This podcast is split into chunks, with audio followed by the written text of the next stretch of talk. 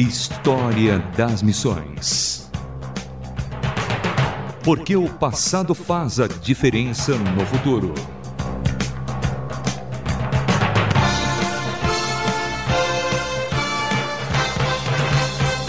Olá, sou Samuel Matos e estamos em mais um História das Missões. Nos anos 1930, em Chicago, Estados Unidos, um homem tinha o costume de interromper as brincadeiras de criança nas ruas daquela cidade para lhes mostrar um livrinho colorido, sem nenhuma palavra. O livro continha em suas páginas o plano da salvação. As crianças ouviam-no encantadas. Seu nome era Jesse Irving Overholt.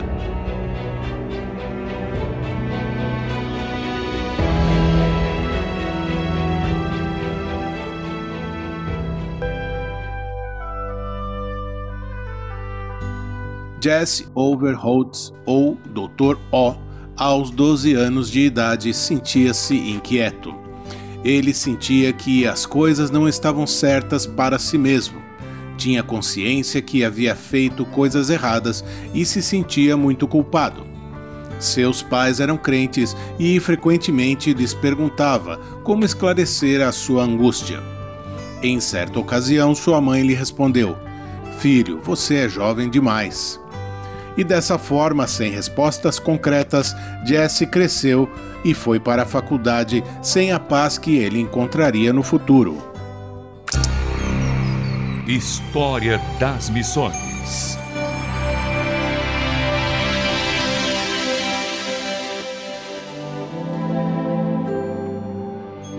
Em uma determinada ocasião, em uma reunião cristã na faculdade, ele finalmente ouviu da boca de um pregador a história das boas novas de uma maneira que ele nunca tinha ouvido antes. Aos 20 anos de idade, entregou sua vida de forma total a Cristo, dizendo: Eu fui um grande pecador e, embora soubesse um pouco do plano da salvação, sabia que somente Cristo era o Salvador e que era tão pecador que qualquer coisa que eu tivesse feito ou poderia fazer não poderia me levar à minha salvação. Eu me joguei na misericórdia de Deus, em Cristo, e instantaneamente recebi a paz.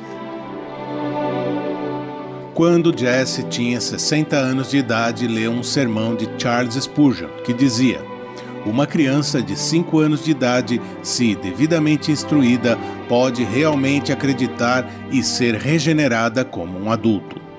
Lembrando-se de tudo o que viveu em seu tempo de criança, entendeu que poderia haver algo melhor para outras crianças, e isso o motivou a fundar a Sociedade de Evangelismo Infantil. Aqui no Brasil, a PEC, a Aliança Pró-Evangelização das Crianças. História das Missões. Apesar de sua idade, Jess Irving, ou o Senhor O, como era conhecido, teve tempo suficiente para que visse a missão que organizaria em 1937 estender-se a mais de 60 países. O pastor Jesse Irving Overts sempre pedia a Deus em suas orações que antes da volta de Cristo fosse organizado um movimento mundial com o intuito de ganhar as crianças para Cristo. Deus respondeu-lhe às orações, chamando-o para ser o dirigente deste movimento. Mais depressa do que ele supunha, viu-se compelido a levar a APEC para além das fronteiras de seu país. A primeira porta aberta foi o Brasil. Em 1941, viajou para o Brasil, fez contatos, deu palestras e desafiou os crentes a entenderem a necessidade de as crianças conhecerem a obra redentora.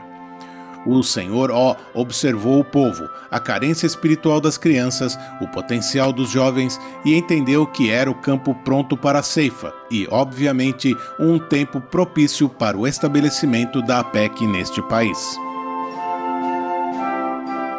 Os primeiros missionários da APEC no Brasil foram emprestados. Foi o casal inglês Harry e Frida Brialt, que estavam no Brasil há mais de 20 anos servindo como missionários pela União Evangélica Sul-Americana.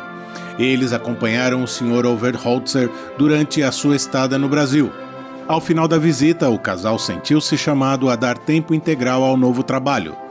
Os Briot foram os primeiros missionários da APEC e, a partir daí, a APEC se tornou uma organização internacional.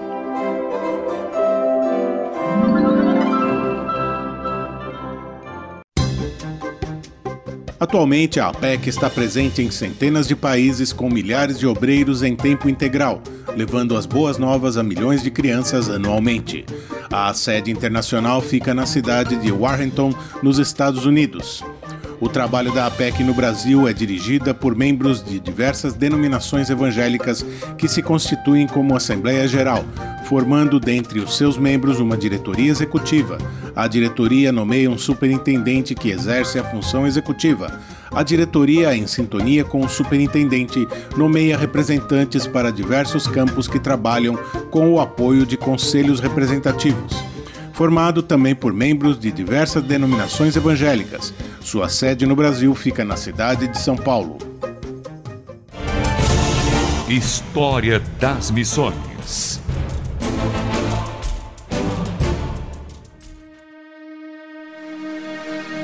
Jesse Irvin Overthauser, ou o Sr. O, nunca foi um grande pregador, mas, apesar disso, instigou milhares a se juntar a ele na conquista de filhos para Cristo. Ao morrer em 6 de outubro de 1955, a APEC já estava atuando em 60 países.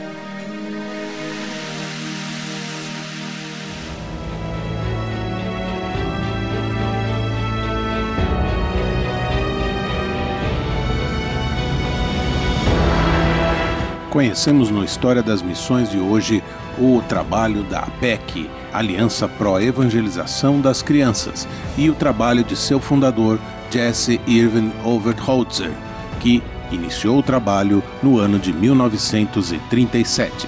O História das Missões fica por aqui. Na redação e apresentação, Samuel Matos, produção André Castilho.